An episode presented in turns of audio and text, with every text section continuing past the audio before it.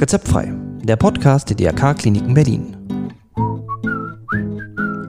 Heute, was ist eine Depression? Hallo und herzlich willkommen zu einer neuen spannenden Folge von Rezeptfrei, dem Podcast der DRK Kliniken Berlin. Mein Name ist Matthias Henke und heute haben wir Depression, beziehungsweise wir nicht, aber das Thema Depression haben wir. Und dafür habe ich einen Fachmann, und zwar den ärztlichen Leiter und Chefarzt der DRK-Kliniken Berlin-Wiegmann-Klinik, Herrn Dr. Robert Smolka, der Psychosomatiker ist, Psychotherapeut und Psychiater. Das macht eine riesige Expertise aus. Wollen wir auch gleich anfangen? Und ich sage herzlich willkommen, Dr. Robert Smolka. Guten Tag, Herr Henke. Guten Tag.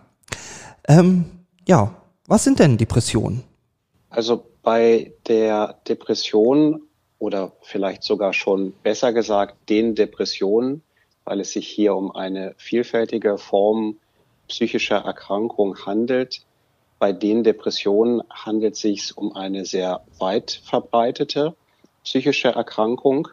Man schätzt ungefähr, dass im Jahr in Deutschland ungefähr sechs Millionen Menschen davon betroffen sind, mhm. dass also ein bis zwei Prozent der Gesamtbevölkerung daran pro Jahr erkranken und dass wir äh, in Deutschland eine Erkrankungswahrscheinlichkeit über die gesamte Lebensspanne von 15 bis 20 Prozent haben, so dass das eine Erkrankung ist, die auch zum Beispiel in den nationalen Versorgungsleitlinien insofern eine Rolle spielt, weil sie ein ähnliches Ausmaß an Erkrankungshäufigkeit aufweist, wie zum Beispiel Bluthochdruck, äh, Blutzuckererkrankung oder andere sehr vergesellschaftliche körperliche Erkrankungen.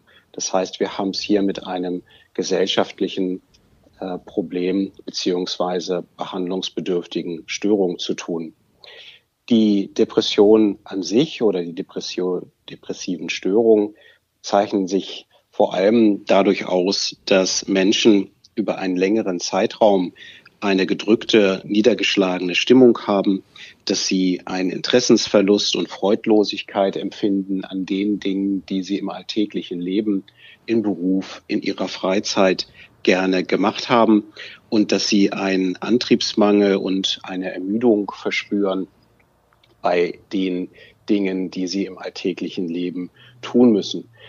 Und bei der Vielfältigkeit, deswegen habe ich vorhin schon von depressiven Störungen im Plural gesprochen, gibt es eine sehr umfangreiche ähm, Ergänzung von Zusatz- und Nebensymptomen, ähm, das heißt also Ausprägungsmerkmale, mhm. die manchmal auch für Ersterkrankte sehr, sehr schwer zu verstehen sind. Die sehr klassischen und sehr schwerwiegenden Nebensymptome sind natürlich zum Beispiel große Verzweiflung einhergehend mit Suizidalität, umgangssprachlich ausgedrückt mit Selbstmordgedanken, mhm. vergesellschaftet, die häufig inzwischen schon auch aufgrund der Berichterstattung in den Medien über Prominente, die unter Depressionen leiden, auch schon gegenwärtig sind. Aber diese Zusatzsymptome können zum Beispiel auch Ausdruck einer körperlichen Erkrankung darstellen, ohne dass es eine körperliche Erkrankung gibt, also zum Beispiel Schmerzsymptome, Atemprobleme, Verdauungsprobleme und ähnliches, sodass dieses Störungsbild sehr umfangreich und wie wir sagen, sehr heterogen, das heißt also sehr vielgesichtig ist. Mhm. Gibt es denn Menschen, die besonders betroffen sind oder Situationen, also die mich in der Depression begleiten? Also es gibt bei der Erkrankungs ähm, Geschichte beziehungsweise bei dem Störungsmodell, dass wir ähm, zum Beispiel äh, in den nationalen Versorgungsleitlinien, die auch ein guter Hinweis und Ratgeber für depressiv Erkrankte darstellen, die im Internet auch äh, als Patientenleitlinie abrufbar sind. In diesen Leitlinien wird zu den Störungsfaktoren ein Modell zugrunde gelegt, das sowohl körperliche als auch seelische kulturelle und natürlich insbesondere psychische ähm, Erkrankungsfaktoren berücksichtigt. Und so müssen wir auch bei den Patientinnen und Patienten, die zu uns kommen, sehr individuell schauen, was die zugrunde liegenden Faktoren sind.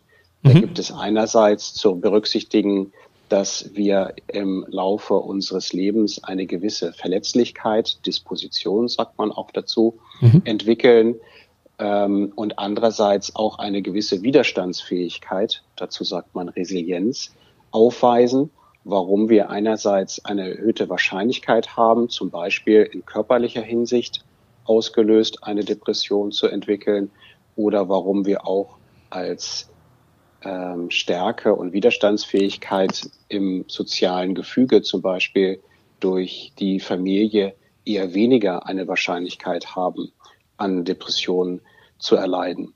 Und dann spielen natürlich auch solche Umstände wie aktuell, wir kommen ja vielleicht später noch drauf zu sprechen, ähm, mit den gesellschaftlichen Pandemiebedingungen auch eine Rolle, die innerhalb von Gesellschaften dann den Einzelnen oder die Einzelne auch betreffen, so dass das sehr unterschiedlich sein kann, weswegen Mann und Frau an einer Depression erkrankt. Mhm.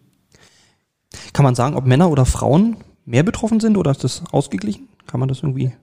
Es gibt ähm, insgesamt von der Statistik eine höhere Wahrscheinlichkeit für Frauen an einer Depression zu erkranken. Wenn man sich das Gesamtbild der psychischen und psychosomatischen Erkrankungen anguckt, gibt es unterschiedliche geschlechtsspezifische Häufigkeiten. Ähm, zum Beispiel ähm, sind auch Suchterkrankungen eher dann mit einer etwas gewissen männlichen erhöhten Wahrscheinlichkeit vergesellschaftlicht. Bei der Depression ist es, wie gesagt, ähm, eine erhöhte Häufigkeit bei Frauen, was uns als Behandelnde und Diagnostiker darauf hinweist, dass wir auch geschlechtsspezifisch Diagnostik betreiben müssen mhm. äh, und andererseits auch geschlechtsspezifisch dann therapieren müssen, damit wir dort eine gleichermaßen hohe Effektivität erzielen. Ja, genau, das ist wichtig. Genau. Sie haben es vorhin schon angesprochen. Wir sind ja in ganz speziellen Zeiten gerade, Pandemie, Corona, Stichwort. Wirkt sich das aus und wenn ja, wie? Also es gibt äh, vielleicht so aus meiner klinischen Sicht ähm, zwei Bereiche, die jetzt deutlich erkennbar und wir haben ja auch die ersten äh, Untersuchungsergebnisse schon ähm, sehr erkennbar zeigen, dass sowohl die Menschen in der Normalbevölkerung, die aufgrund des Lockdowns, der Einschränkung im beruflichen, zum Beispiel auch vergesellschaftet mit finanziellen Sorgen und andererseits auch zum Beispiel in dem erhöhten Stress der Kinderbetreuung, dem Homeschooling. Das heißt also all diejenigen in der Normalbevölkerung, die eine große Anpassungsleistung aufgrund der Veränderung der äußeren Pandemiebedingungen ähm, erzielen müssen, dass die Gefahr laufen, einen Risikofaktor im Sinne einer Anpassungsstörung zu entwickeln, weil sie mit der Herausforderung und der Überlastung ähm, aufgrund dieser außergewöhnlichen Bedingungen, die wir ja inzwischen seit einem Jahr haben, nicht mehr zurechtkommen. Das wäre so eine Gruppe. Mhm. Die andere Gruppe wären diejenigen, die eigentlich eine Überforderungssituation durch einen zu hohen Anspruch in der Arbeitswelt haben, wie wir es als Gesundheitsarbeitende ja erleben, wo wir durch die Veränderung unserer klinischen und ambulanten Versorgung der Patientinnen und Patienten auch eine Überforderungssituation, aber jetzt im Sinne einer Hyperaktivität, das heißt also einer Überforderung unserer Aktivitäten ähm, leisten müssen. Also all die Pflegekräfte und Ärzte, die in den Corona-Bereichen mit ganz anderen Versorgungsbedingungen konfrontiert sind als noch vor einem Jahr, so dass diese Kolleginnen und Kollegen eher zum Beispiel, um dieses Stichwort zu nennen, ähm, Gefahr laufen, an einem Burnout zu erkranken.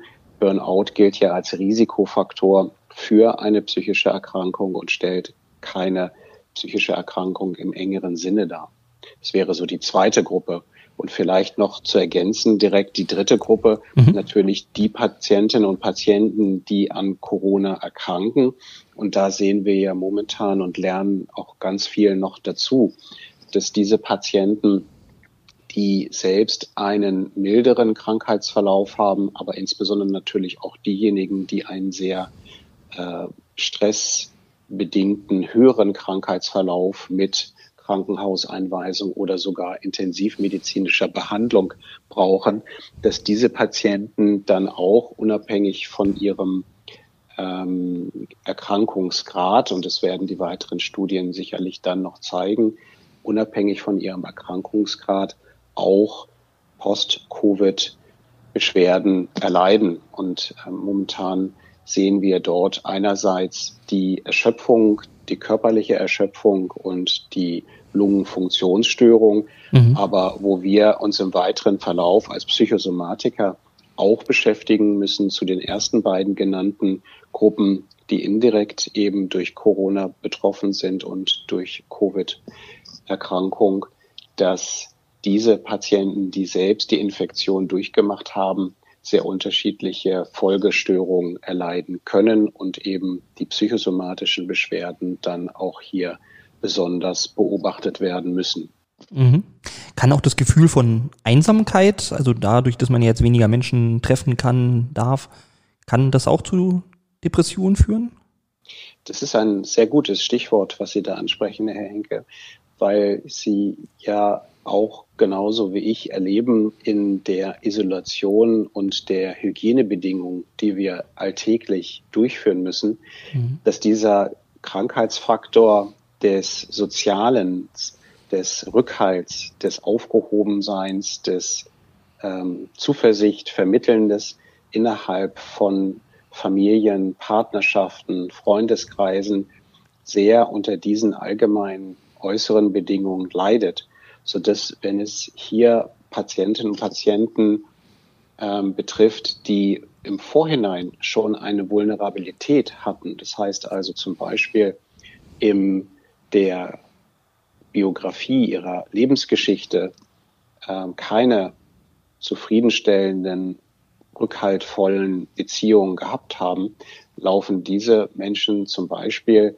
in diesem Krankheitsfaktor Gefahr, eine Verstärkung dieser Verletzlichkeit und, das war ja Ihre Frage, eine mhm. erhöhte Wahrscheinlichkeit für eine depressive Erkrankung zu haben, mhm. so dass sich das direkt auswirken kann. Ja, klar, irgendwie, irgendwie klar, ja.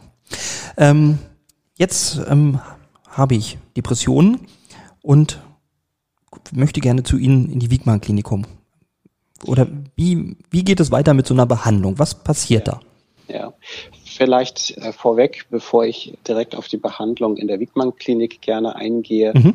würde ich das Stufenbehandlungsprogramm, das wir auch leitliniengerecht ja in den Versorgungsstrukturen berücksichtigen wollen und mhm. müssen, auch von Kostenträgerseite her, das heißt den Krankenkassen, so dass zu sprechen kommen, so dass hier wichtig ist zu betonen, dass erstmal diejenigen, die das Gefühl haben, nach einer Corona-Infektion nicht mehr richtig in den Tritt zu kommen, um es umgangssprachlich zu sagen. Mhm. Oder als derjenige, der vom Lockdown ähm, Beeinträchtigungen im Erleben und in der Stimmung dann in der Folge erfährt.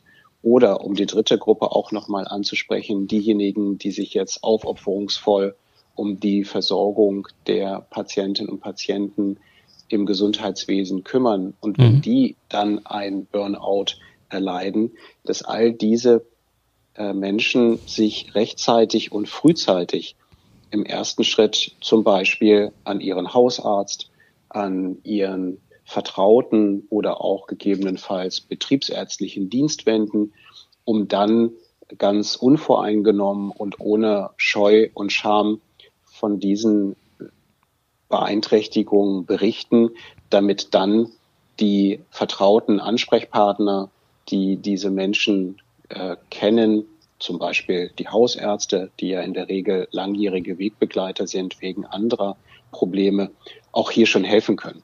Das heißt, die erste Stufe im Versorgungssystem stellen da die Hausärzte dar, die zum Beispiel auch mit einer zusätzlichen Fort- und Weiterbildung der psychosomatischen Grundversorgung in der Lage sind, Gespräche zu führen, die Haupt- und Nebensymptome einer Depression zu diagnostizieren und die dann auch zum Beispiel schon therapeutisch begleiten können, ähm, wenn eine Anpassungsstörung oder ein Burnout oder auch eine geringgradige Depression vorliegt, weil mhm. hier dann erstmal auch eine begleitende Behandlung ausreichend ist, mhm. sodass hier noch gar nicht an eine fachärztliche, das wäre so der zweite Schritt, oder der dritte Schritt an eine tagesklinische oder stationäre Behandlung zu denken ist. Mhm. Das heißt, im zweiten Schritt, um das kurz noch vor der Aufnahme in die Wiegmann-Klinik zu skizzieren, mhm. würden die Hausärzte ihre Patienten an einen psychiatrischen oder psychosomatischen oder psychologisch-psychotherapeutischen Fachkollegen überweisen, um die Verdachtsdiagnose, die sie erhoben haben, einerseits zu bestätigen und andererseits dieses abwartende, begleitende therapeutische Verhalten, was ich eben skizziert habe, dann in eine Psychotherapie oder eine Psychopharmakotherapie, das heißt also eine Behandlung mit stimmungsaufhellenden Medikamenten in die Wege zu leiten. Mhm. Und so kann man erstmal viele Formen der Depression, und das ist ja auch der Hauptanteil der Behandlung im ambulanten Bereich äh, bewerkstelligen und den Patienten gut helfen, ähm, die Möglichkeiten, die wir haben, durch diese Kombinationsbehandlung, durch Psychotherapie und Psychopharmakotherapie, das heißt also Medikamente und auch noch allgemeine Zusatzmaßnahmen, die wir natürlich auch den Patienten anbieten, kann ein Großteil der Depressionen sehr erfolgreich und sehr gut behandelt werden. Und insofern sollte man Patientinnen und Patienten nicht nur Mut machen, sich schnell an ihren Behandler zu wenden, sondern auch einfach Mut machen, dahingehend, dass man sagt, Depression ist gut behandelbar. Mhm. Um auf Ihre Frage zurückzukommen, wann kommt man nun in die Wiegmann-Klinik? Genau. Ähm, ist der Schritt, äh, den ich eben genannt habe, erst einmal für jeden zu absolvieren, in dem Sinne, dass der Gesetzgeber und die Krankenkassen uns vorschreiben, dass eine ambulante Behandlungsmöglichkeit erstmal aufgenommen werden sollte, soweit das möglich ist und äh, medizinischer Notwendigkeit folgt.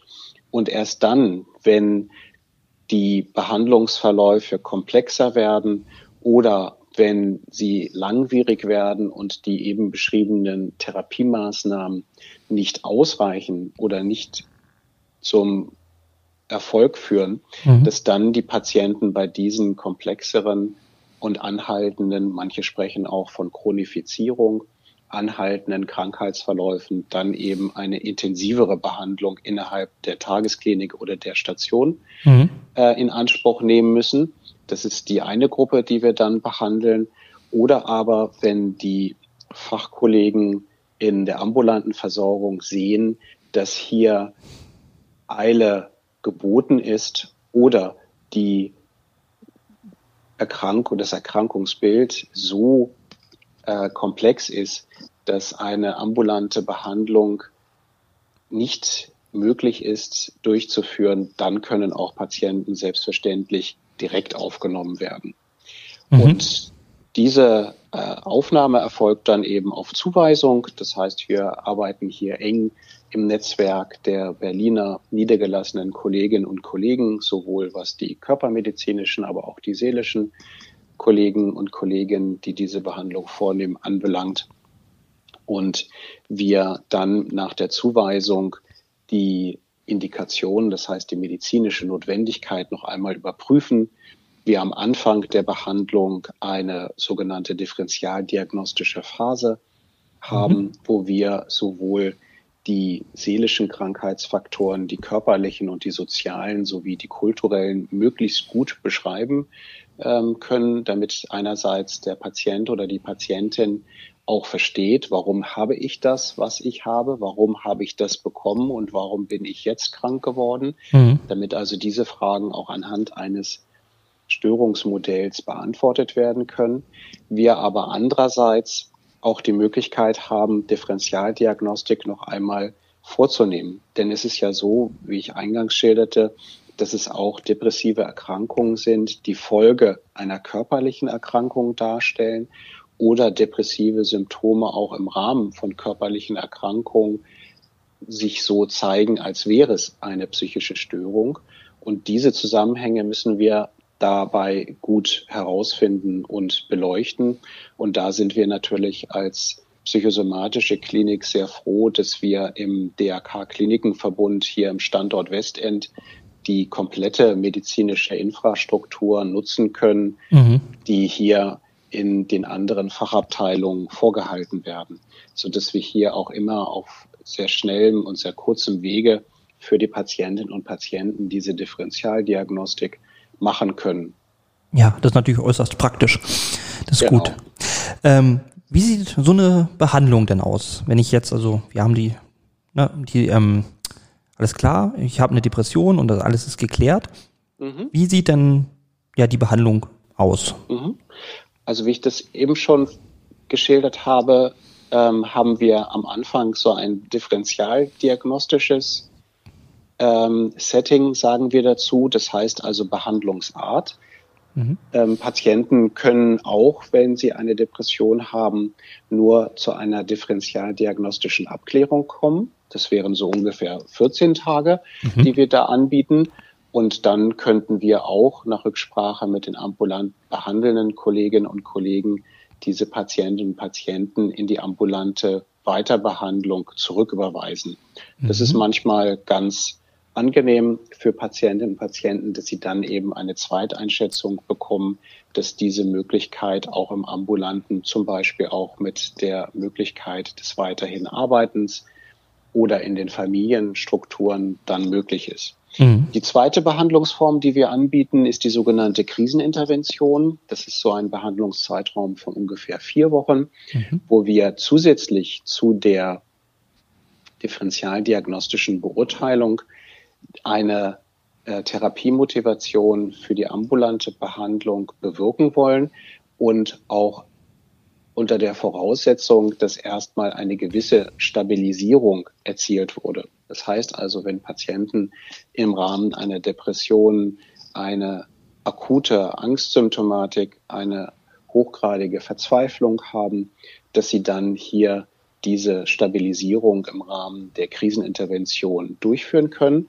und dann nach diesem kürzeren Aufenthalt dann ebenso wie bei dem erstgenannten differentialdiagnostischen Aufenthalt dann in die ambulante Weiterbehandlung gehen können. Das sind so unsere ersten beiden Kurzangebote, die wir haben. Mhm. Und dann, und das war ja Ihre eigentliche Frage, haben wir sozusagen die Regelbehandlung hier im Behandlungsplan schon seit vielen, vielen Jahren. Und da blickt ja auch die Wiegmann Klinik auf eine 15-jährige Tradition hier am Standort, aber mhm. in ihrer Klinikgeschichte blickt sie auf eine Tradition von einer über 70-jährigen kontinuierlichen Behandlungstradition zurück. Und diese Behandlungskonzepte in der Regelbehandlung haben sich auch immer weiter entwickelt und an den Stand der Wissenschaften angepasst, so dass wir jetzt eine Regelbehandlung von durchschnittlich acht Wochen anbieten. Bei sehr komplexen Verläufen kann dies gegebenenfalls auch noch mal länger sein.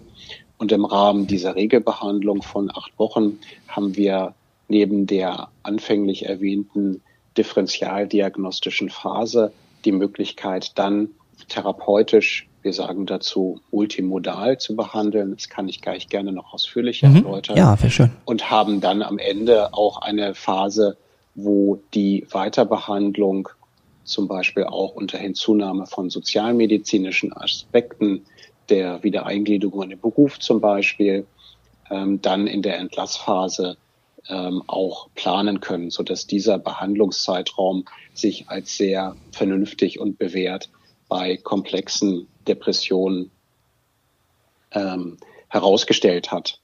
Wir haben auch die Möglichkeit, zwischen Tagesklinik und Station kombinierte Behandlungsmöglichkeiten anzubieten. Ah, okay. Das heißt, der Patient oder die Patientin, die tagesklinisch kommen möchten, werden auch so angemeldet. wo wir die medizinische Indikation zum Beispiel in einem Vorgespräch sehen, dass die Patienten erst stationär oder sicher stationär behandelt werden müssen, zum Beispiel weil im familiären Gefüge es zu viel destabilisierende, das heißt verunsichernde Faktoren gibt, mhm. dass diese Patienten, die dann stationär behandelt werden, auch die Möglichkeit haben, in unserer Klinik im weiteren Verlauf in die Tagesklinik überzuwechseln. Wir nennen das Step Down im Sinne eines Heruntergehens. Mhm. Und da haben wir ein Modellprojekt in der Wiegmann Klinik, was in Berlin so einzigartig ist, mhm. dass wir im Rahmen der Integration zwischen Tagesklinik und Station das Behandlungsteam gleich halten. Das heißt oberärztlich, einzelpsychotherapeutisch und bezugspflegerisch um dieses Kernteam der Behandelnden von Patienten mit psychischen Erkrankungen zu erwähnen, die bleiben dann gleich. Ja, das ist natürlich super, weil man immer immer gute Vertrauenspersonen hat, ne? Man muss genau, nicht immer, ja, genau. das ist perfekt, ja, genau. super. Die therapeutische Beziehung, wenn sie einmal etabliert ist, wird da nicht unterbrochen durch ja. einen behandelnden Wechsel, sondern wir ändern nur das Setting, also die Behandlungsart von Station nach Tagesklinik, aber das Behandlungsprogramm bleibt eins zu eins bestehen. Und das hat sicherlich für die Patienten einen großen Nutzen. Und um nochmal auf die Behandlungsarten äh, zu sprechen zu kommen, mhm. ich hatte schon erwähnt, dass das multimodal, wie das der Standard in der äh, Depressionsbehandlung äh, in Deutschland oder weltweit auch darstellt. Multimodal heißt eben die Hinzunahme verschiedener, sich ergänzender und sich günstig potenzierender, das heißt also in dem weiteren Verlauf effektiv auf die Behandlung auswirkenden Behandlungsbausteine darstellt, haben wir die Möglichkeit, neben der Einzel- und Gruppenpsychotherapie, der Bezugspflege, die auch einen ganz wesentlichen Beitrag in der Alltagsunterstützung der Patienten darstellt, in der Behandlung hier dann die Möglichkeit haben, spezialtherapeutische ähm, Angebote hinzuzunehmen. Da haben wir in der Wiedmann Klinik zum Beispiel die Gestaltungstherapie, die äh, Musiktherapie und die sogenannte konzentrative Bewegungstherapie mhm. als psychodynamische spezialtherapeutische Verfahren. Darüber hinaus gibt es natürlich allgemeine, auch hilfreiche, ähm, ergänzende Therapiemethoden, wie zum Beispiel Entspannungsverfahren, die ähm, bei der Depression eine wichtige Rolle spielen, weil man ja hier äußerlich immer eher denkt, Patienten, die eine Antriebsarmut haben, haben keine höhere Anspannung und genau das Gegenteil ist der Fall, dass eben auch depressive Patienten, obwohl sie so eine Antriebsarmut haben, innerlich extrem nervös, unruhig und angespannt sind, so dass hier die Entspannungsverfahren und die Bewegungstherapie auch einen ganz wichtigen allgemeinen Baustein darstellen. Und mhm. darüber hinaus natürlich ist die medikamentöse Behandlung gegebenenfalls auch wichtig, genauso mhm. wie die körperliche Behandlung, also wenn körperliche Begleiterkrankungen vorliegen, die auch mitbehandelt werden müssen. Das haben wir in unseren medizinischen Standards hier in der Klinik in jeder Hinsicht etabliert. Mhm. Oh ja, das hört sich doch ganz gut an. Ähm, Sie haben ja gesagt, so nach acht Wochen maximal kann so eine Behandlung abgeschlossen sein oder kann es auch deutlich länger gehen? Also bei den Depressionsbehandlungen und was ich vorhin schon erwähnt habe, der Zuweisung und den auch schon probierten oder ausgeschöpften ambulanten Behandlungsmöglichkeiten haben wir eigentlich ein recht gutes Behandlungskonzept mit dieser Therapiedauer. Mhm. Bei der Frage, ähm, ob die Regelbehandlungszeit auch überschritten wird oder verlängert wird, ähm, kommt es etwas auf die Möglichkeiten und Voraussetzungen der depressiven Störung an.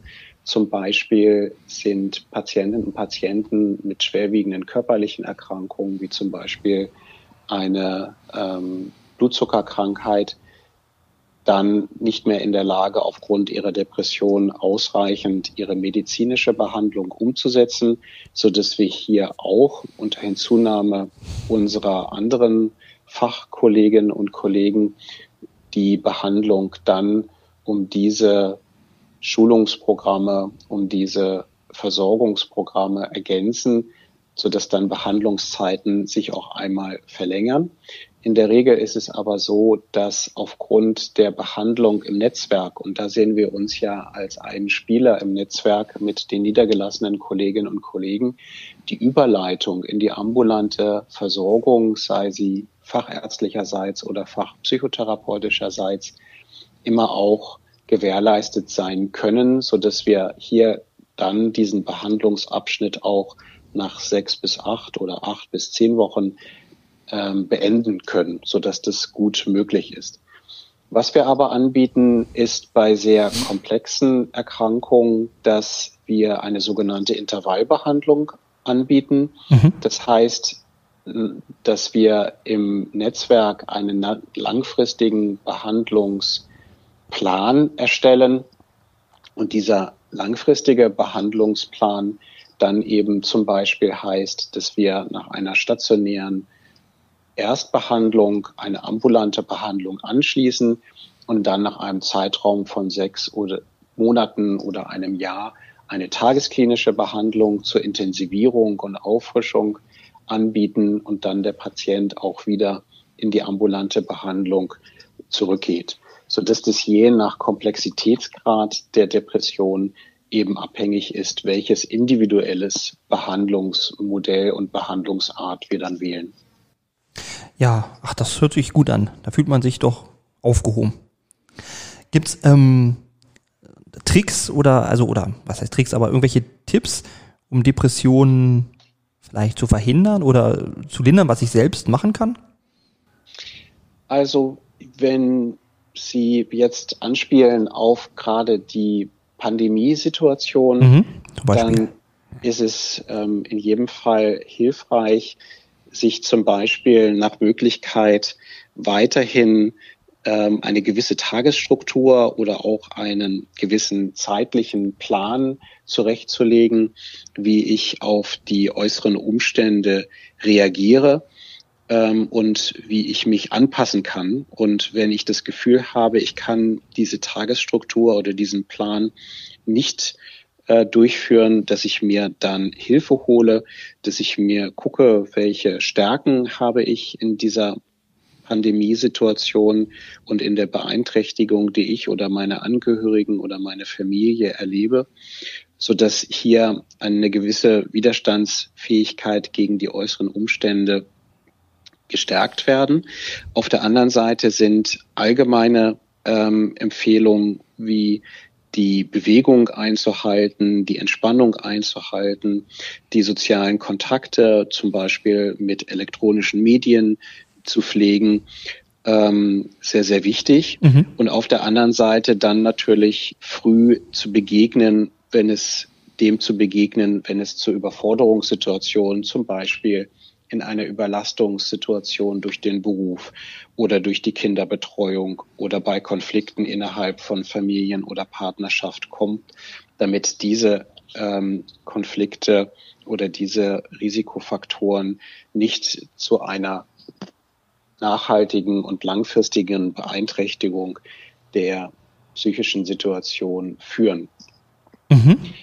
Ganz allgemein kann man sagen, ähm, dass die verhindernden Faktoren an einer Depression zur Erkrankung, zu erkranken, ähm, wieder mit dem sehr eingangs geschilderten Störungsmodell zu tun haben.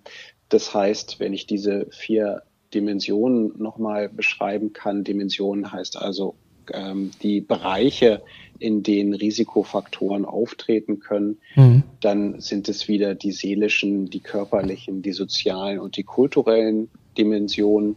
Das heißt also, wenn ich für mein seelisches Wohlbefinden sorge, wenn ich körperlich mich fit halte, umgangssprachlich ausgedrückt, wenn mhm. ich körperliche Erkrankungen, die ich habe, angemessen behandeln lasse, wenn ich versuche, ein soziales Netzwerk zu pflegen, in dem ich mich wohlfühle oder auch die kulturelle Situation, in der ich mich befinde, günstig beeinflussen kann, sind es alles äh, prophylaktische Faktoren, die im Sinne der Resilienz und das heißt der Widerstandsfähigkeit dann eben auch mich gewappnet machen, wenn solche Umstände wie jetzt äußerlich mit der Pandemie unerwartet äh, mir entgegentreten, so dass ich dann, wenn ich diese Faktoren für mich möglichst gut gestalte, auch weniger eine Wahrscheinlichkeit habe, an einer Depression zu erkranken als andere.